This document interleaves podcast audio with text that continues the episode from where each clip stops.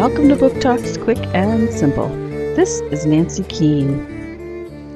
Billy, Danny, Finn, and Mim are looking forward to spending some time together and getting in some fishing.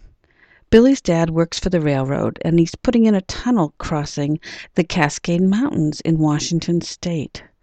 Life in 1926 is a bit different from what you know today.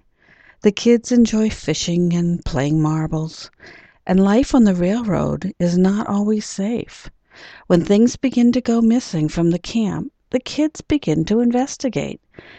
Mim begins to act very secretive, and the kids wonder if she knows more than she's letting on about the things that have gone missing.